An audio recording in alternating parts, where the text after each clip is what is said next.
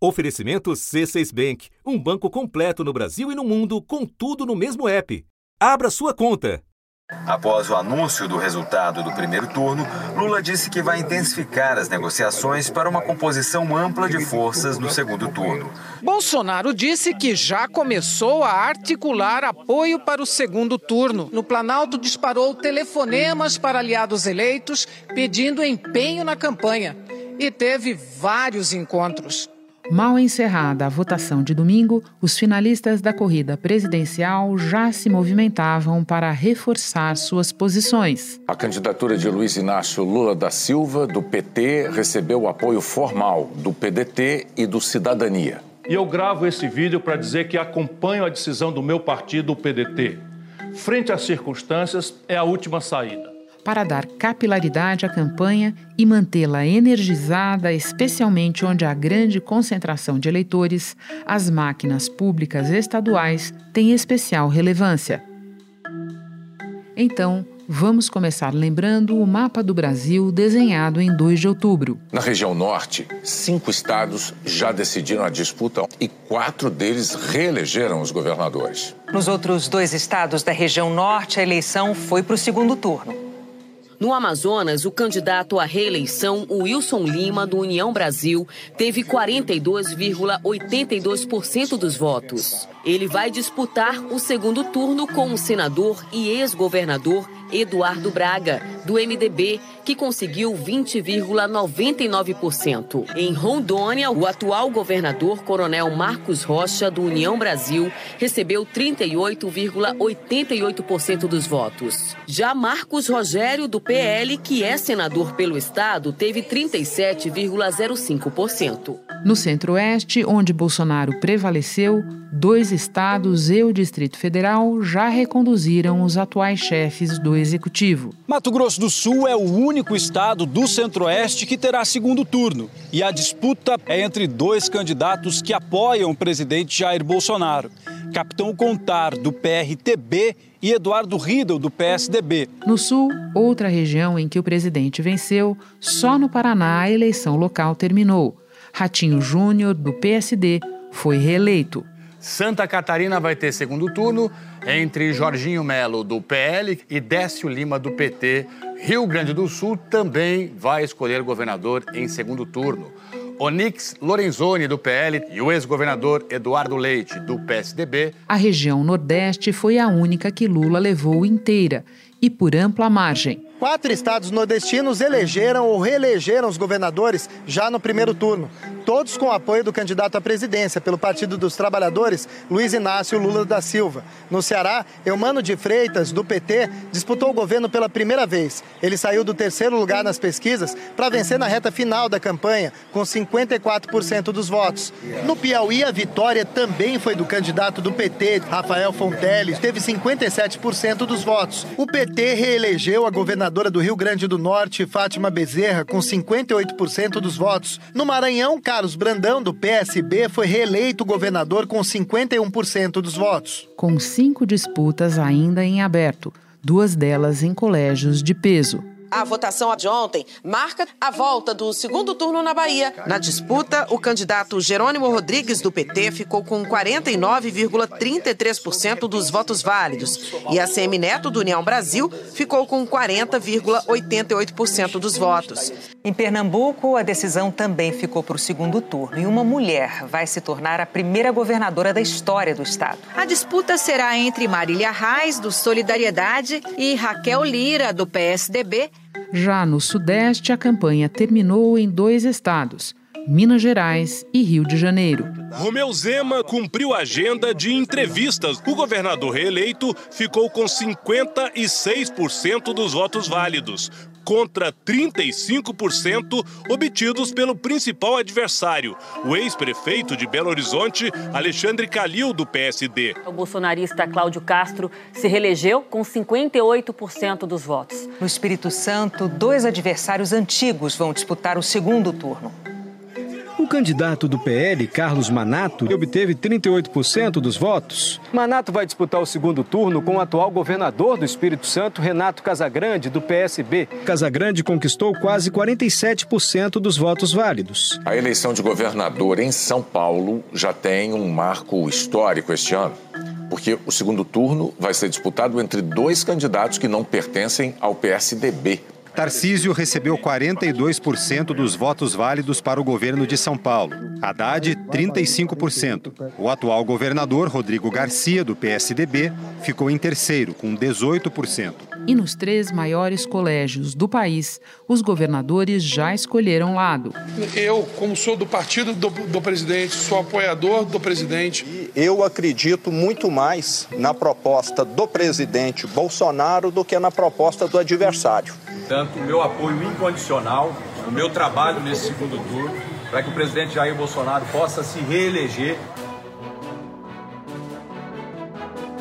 Da redação do G1, eu sou Renata Luprete e o assunto hoje é o papel dos palanques estaduais no segundo turno. Qual é a importância desse jogo no qual Jair Bolsonaro, segundo colocado nas urnas, se movimentou rapidamente para marcar pontos sobre Lula? Meu convidado neste episódio é Bernardo Melo Franco, colunista do jornal O Globo e da Rádio CBN. Quarta-feira, 5 de outubro. Bernardo, estamos conversando às 17 horas de terça-feira, exatas 48 desde o fechamento das urnas, e Jair Bolsonaro entre outros movimentos, já fechou o apoio dos governadores dos três maiores colégios eleitorais do país. Isso tem tantos significados que eu proponho a você que a gente vá passando por cada um deles, tá? Começando pelo Rio de Janeiro, o mais próximo de você, e também aquele em que o governador Cláudio Castro, reeleito, é do próprio partido de Bolsonaro, o PL. Como é que fica a campanha no Rio agora, do ponto de vista das máquinas, da estrutura, de tudo mais? A vitória do Cláudio Castro foi uma vitória da máquina no Rio de Janeiro. Ele é o governador que está no cargo e conseguiu o apoio da maioria esmagadora dos prefeitos, dos deputados estaduais, dos vereadores portanto, mostrando que esse fator de estar no poder e estar com o orçamento na mão, no Rio de Janeiro, ele é muito importante. Então, é, por mais que não tenha novidade nessa declaração de apoio, porque o Cláudio Castro é do PL e é bolsonarista desde o começo dessa história, é, na prática, é, isso significa que o presidente Bolsonaro vai ter um palanque estruturado para fazer campanha no Rio de Janeiro. E o outro lado está fragilizado pelo fato de que o Marcelo Freixo, que era o candidato do Lula ao governo do Rio, é, saiu muito mal dessa campanha. Ele teve menos de 30% dos votos válidos. E depois desse resultado, ele foi contestado pela própria campanha do Lula como alguém que pudesse ajudar o ex-presidente no Rio. Por isso mesmo que o prefeito da capital, Eduardo Paz, está entrando na campanha nesse segundo turno. E a gente só pode resgatar essa esperança no Brasil e no futuro se a gente eleger o Lula presidente do Brasil. O Paz chegou a fazer um evento para o Lula na quadra da Portela, faltando sete dias para a eleição, mas não se engajou de verdade. A expectativa dos petistas é que agora ele de fato se engaje e aí sim, pelo menos a máquina da Prefeitura do Rio, é, que entra no voto popular ali, especialmente nas zonas é, oeste e norte da capital, essa máquina passe a trabalhar para o ex-presidente Lula, porque senão vai ser um confronto muito desigual, Renata. Embora o Bolsonaro não tenha conseguido repetir é, no Rio de Janeiro o mesmo resultado de 2018, ele conseguiu sim sair com uma vantagem de 50 a 40, é, o que significa bastante coisa, considerando que o Rio é o terceiro maior colégio eleitoral do país. Exato, e lembrando que essa vantagem é a maior entre os três grandes colégios que nós vamos analisar aqui. Vamos para Minas Gerais, então. Bernardo, o governador reeleito, Romeu Zema, do Novo, anunciou apoio a Bolsonaro em entrevista coletiva ao lado do presidente. Minas foi o único estado da região que deu vitória ao ex-presidente Lula no primeiro turno. Em que medida o apoio de Zema pode facilitar a vida do Bolsonaro? pode ajudar, pelo menos, a diminuir a diferença para o Lula por lá? Olha, Renata, isso para mim já é uma incógnita. Por que, que eu digo isso? É porque o Romeu Zema, embora ele tenha sido eleito como bolsonarista em 2018, nessa eleição de 2022 ele não se empenhou nada, pelo contrário, até tentou se afastar, se esquivar de uma associação com Bolsonaro. E aí, dois dias depois de confirmar sua reeleição, ele vai lá é, e anuncia apoio ao presidente da República. Poderia também deixar, nesse momento, de estarmos aqui colocando as nossas divergências de lado. Né? Eu sempre dialoguei com o presidente Bolsonaro. Então, eu estou aqui hoje para declarar o meu apoio à candidatura do presidente Bolsonaro. Então, agradeço aqui o apoio do Zema nesse momento mais do que bem-vindo, ele é essencial. Tem algumas coisas aí para a gente observar. A primeira é que o Zema não está mais em campanha.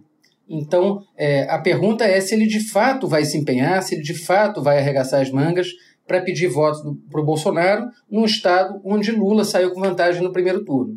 É, e a segunda questão é que a história das eleições em Minas Gerais é, sugere que o fato de o governador ser antipetista não significa que o PT vai ser derrotado na presidencial.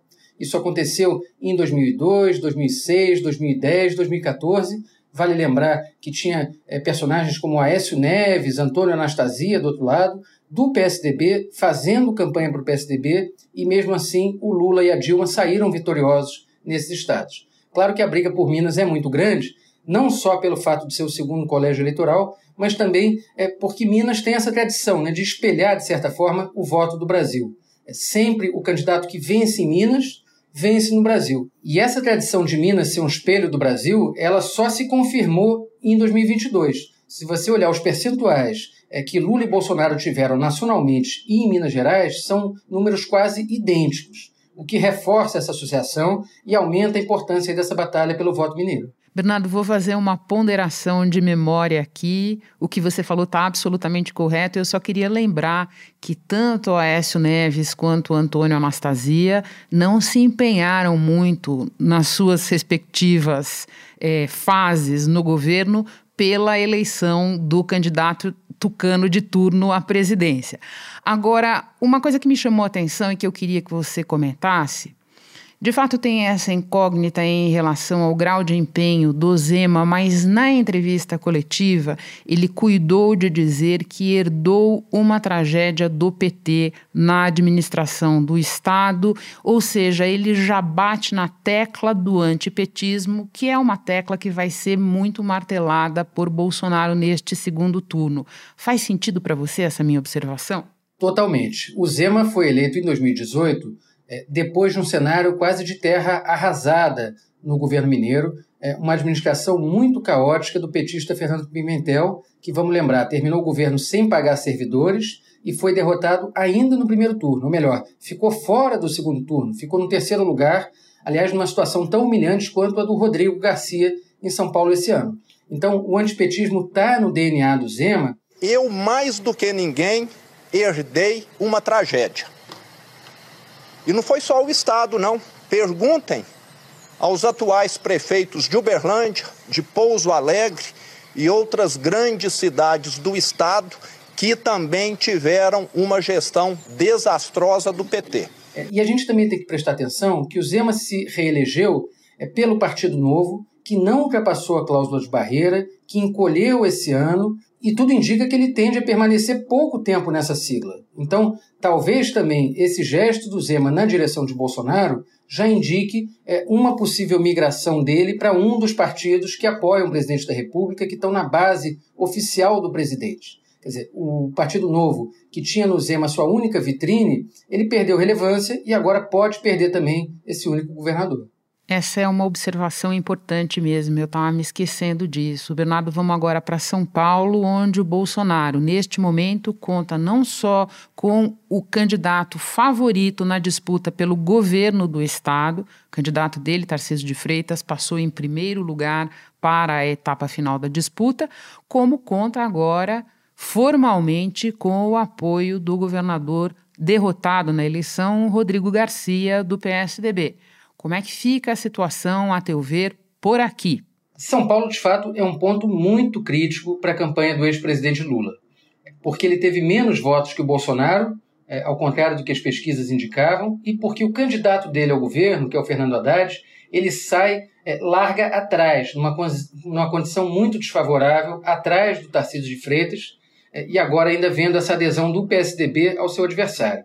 Durante toda a eleição de primeiro turno, eu disse que São Paulo é um estado desenvolvido, é um estado que dá oportunidade a todos, que ajuda quem precisa, porque o PT nunca governou nosso estado. De fato, me parece que o Lula vai precisar gastar muito tempo da campanha dele é, em São Paulo, inclusive dando mais atenção para o interior, que ele negligenciou no primeiro turno. Lula programou para essa semana, por exemplo, uma visita a Campinas. E os petistas estavam contando é, que no primeiro turno, durante a campanha oficial, é, não teve nenhuma visita do Lula ao interior de São Paulo. Então, de fato, foi uma região que o PT deixou de lado é, e que agora vai precisar correr atrás do prejuízo. Sobre o PSDB, é, não deixa de ser simbólico aí que depois de uma eleição em que o partido foi praticamente dizimado, o Rodrigo Garcia é, declare apoio ao Bolsonaro em condições humilhantes, inclusive, porque na manhã dessa terça o Tarcísio de Freitas disse que não precisava do apoio do PSDB. E aí, horas depois, é, o PSDB aparece e declara um apoio incondicional tanto a Tarcísio quanto a Bolsonaro. Então, me parece que isso talvez seja o epitáfio daquele Partido Social Democrata, é, de Covas, Montoro, Fernando Henrique, que foi criado em 1988, que tinha um viés de centro-esquerda, que tinha é, ali a, o DNA da luta contra a ditadura militar e que de repente agora se oficializa como um partido muito pequeno que praticamente é, desapareceu no Congresso Nacional e que vai se tornando uma linha auxiliar do bolsonarismo. Né? É, um, é, um, é um fim é um fim triste para o PSDB, a considerar que o partido agora tem é, apenas, é, entre estados relevantes, tem apenas um cargo em jogo, que é o governo do Rio Grande do Sul, onde o Eduardo Leite já larga em desvantagem. Isso, nós vamos chegar no Rio Grande do Sul, nós vamos chegar no Rio Grande do Sul, mas espera um pouquinho que a propósito do que você está dizendo, eu quero fazer uma programação. Nós não poderíamos concluir que esse PSDB do qual você fala é, já morreu no estado de São Paulo, pelo menos desde a eleição de 2018, onde o Bolsonaro foi muito, muito forte, onde o Dória só se elegeu porque grudou no Bolsonaro, e onde o interior, Bernardo, do qual você falava, e é um dado muito importante da equação, é uma espécie de bolsonaristão, muito mais do que um tucanistão que o pessoal falava. Quando o prefeito Tucano de Ribeirão Preto declara apoio ao candidato do Bolsonaro no segundo turno, em boa medida ele sabe que o eleitorado ali é todo ou é expressivamente bolsonarista. Então eu queria refletir um pouco sobre isso com você. Será que é agora que esse PSDB está morrendo ou ele já morreu faz tempo e nós estamos prestando atenção nisso agora porque eles não vão nem para o segundo turno da eleição estadual? Eu acho que a gente poderia dizer que o PSDB é, foi para a UTI em 2018 e que agora em 2022 estão sendo desligados os aparelhos. É uma situação triste porque o PSDB é um partido muito importante na história democrática brasileira. Acho que se a gente for fazer é, uma linha do tempo dessa derrocada, Renata, talvez é, o ponto de partida seja 2014, quando Aécio Neves é derrotado no segundo turno pela Dilma Rousseff e resolve contestar o resultado da eleição. Mal terminado o processo eleitoral, as oposições se mobilizam. Em São Paulo, um protesto contra a presidente Dilma Rousseff gera controvérsia ao atrair até mesmo um pequeno grupo de defensores do regime militar.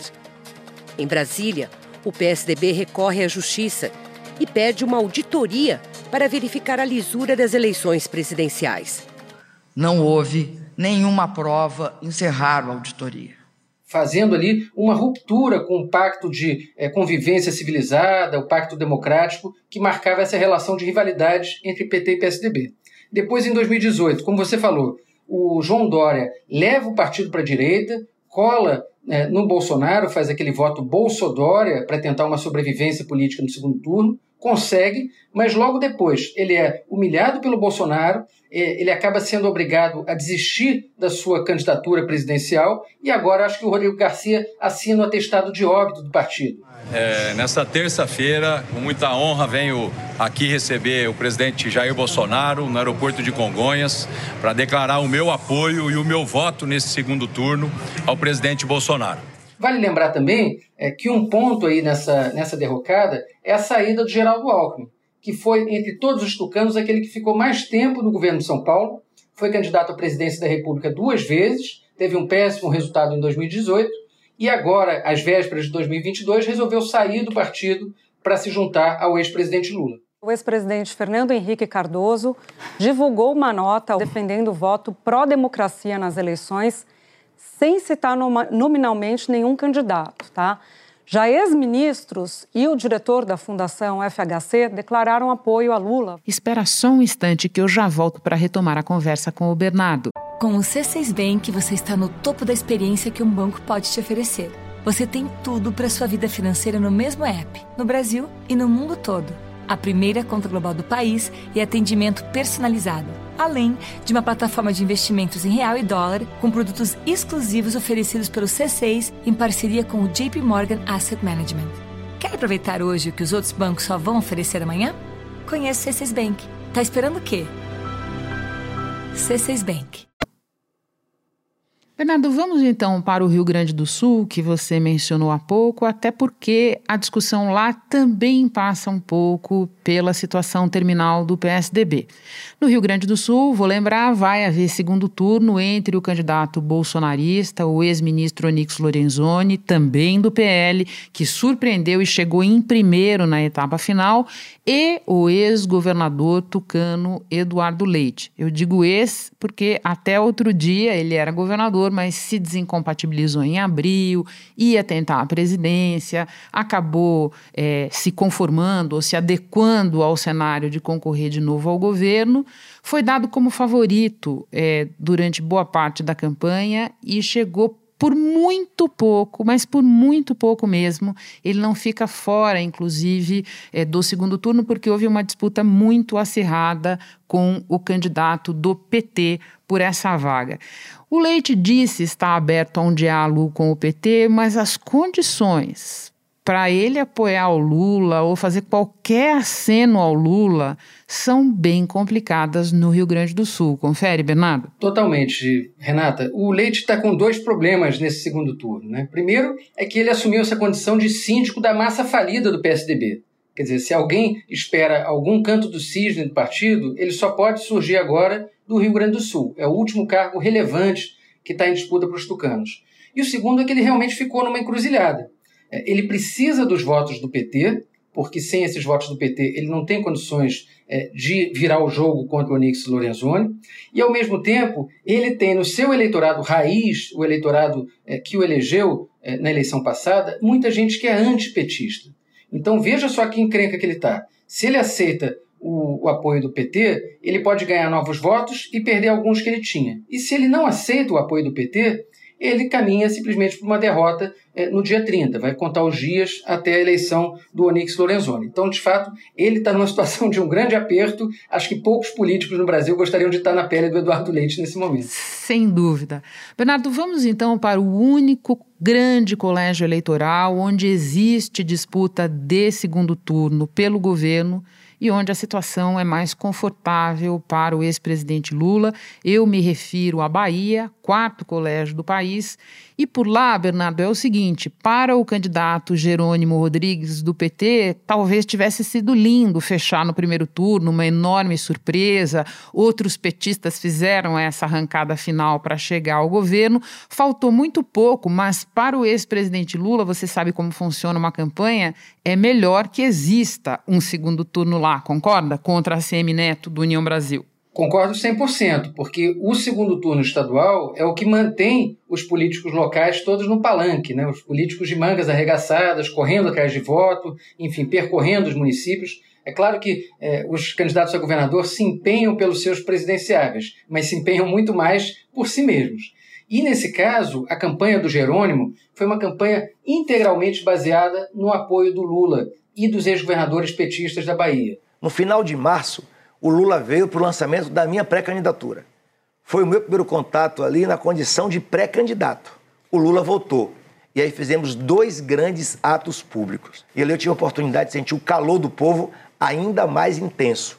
Ao lado de Lula. Mas eu quero que vocês saibam, aqui na Bahia, eu tenho candidato e é o companheiro Jerônimo, o meu candidato. Ou seja, ele vai precisar o tempo todo reafirmar essa condição de lulista, reafirmar essa condição de petista, porque foi assim que ele saiu de ser um candidato muito pouco conhecido até ser aquele candidato que quase liquidou no primeiro turno, ficou por meio ponto percentual, realmente um resultado muito apertado. E do outro lado, Renata, o ACM Neto enfrenta um dilema um pouco parecido com o do Eduardo Leite. Porque, veja, eh, se você olhar na lógica política, faria sentido ele declarar agora apoio ao Bolsonaro, porque ele é de um partido de centro-direita, eh, ele, enfim, é herdeiro de uma tradição política do carlismo, né? foi à direita da Bahia há muitos anos, o, pai, o avô dele que foi governador, que foi senador, mas o ACM Neto está num estado que hoje é majoritariamente lulista onde Lula teve 70% dos votos no primeiro turno. Então, é, ele declarar apoio ao Bolsonaro nesse momento seria uma espécie de um beijo da morte, um abraço de afogados. Então, tudo indica, se não houver uma grande reviravolta nesse segundo turno, que o PT caminha para uma quinta vitória seguida na Bahia. Então, se o, é, o Estado de São Paulo era o Tucanistão, a gente pode dizer que a Bahia daqui para frente vira um petistão, alguma coisa assim, né? Isso, e com a vizinhança de outros estados do Nordeste em que o PT também foi muito bem. Agora, Bernardo, nós sabemos que essa discussão de hoje com você é muito importante, que a capilaridade da campanha, o candidato ter uma máquina e uma estrutura engajada em promovê-lo é muito importante é, no segundo turno. Essa demonstração de força do anúncio dos apoios tem um valor. Agora, o eleitor é o dono do voto, você sabe. Não existe necessariamente transferência total, direta, derivada de cada um desses apoios o candidato derrotado pode decidir fazer uma coisa e o eleitor dele é fazer outra. Isso vale para o Lula, vale para o Bolsonaro, vale para qualquer um que esteja numa situação de segundo turno. Que outros fatores, na tua avaliação, devem influenciar a campanha a partir daqui, a presidencial, eu digo? Olha, essa é uma frase que eu ouvia muito da Marina Silva quando eu cobri a campanha dela de 2010, que ela dizia: "O voto não é meu, o voto é do eleitor". E acho que nessa campanha isso é mais verdade do que nunca.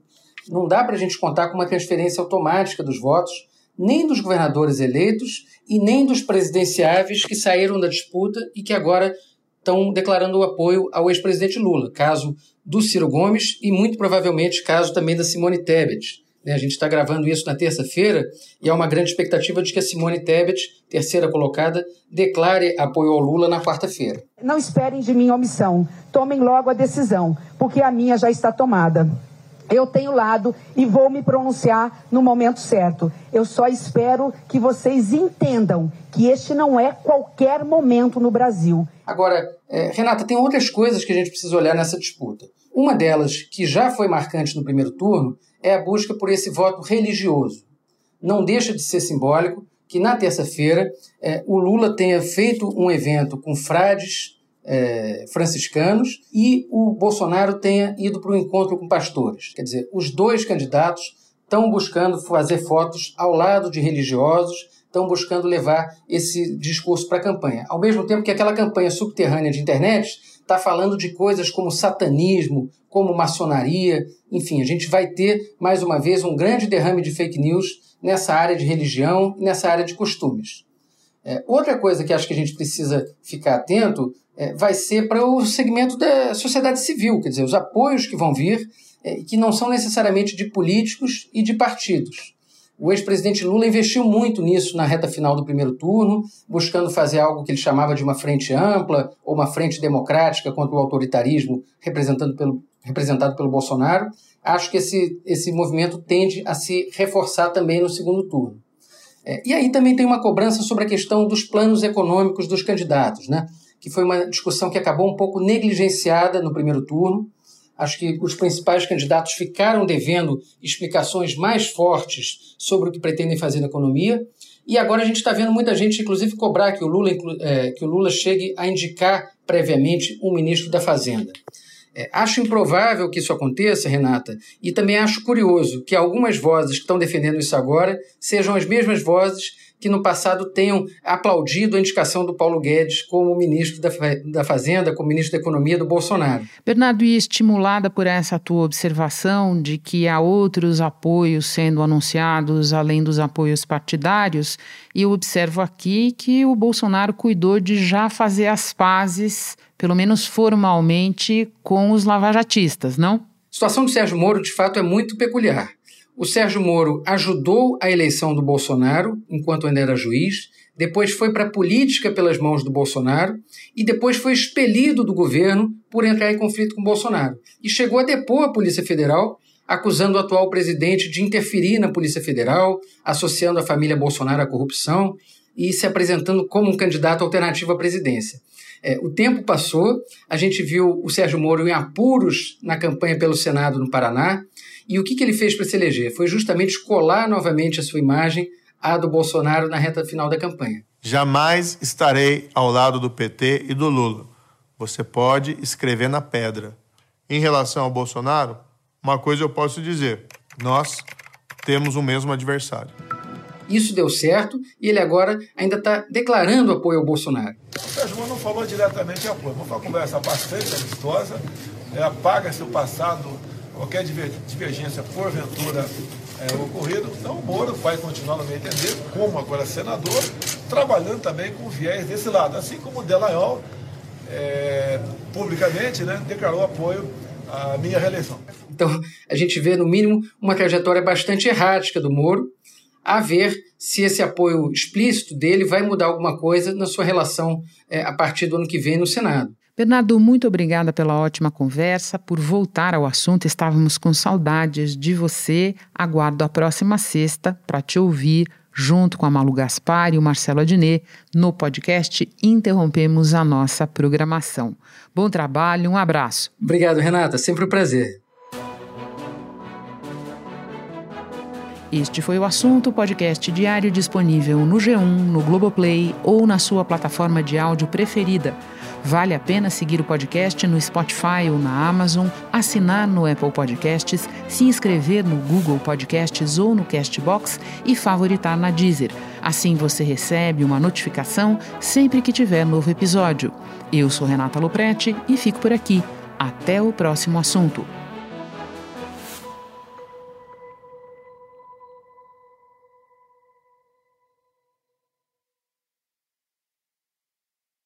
Você no topo da experiência financeira que um banco pode oferecer.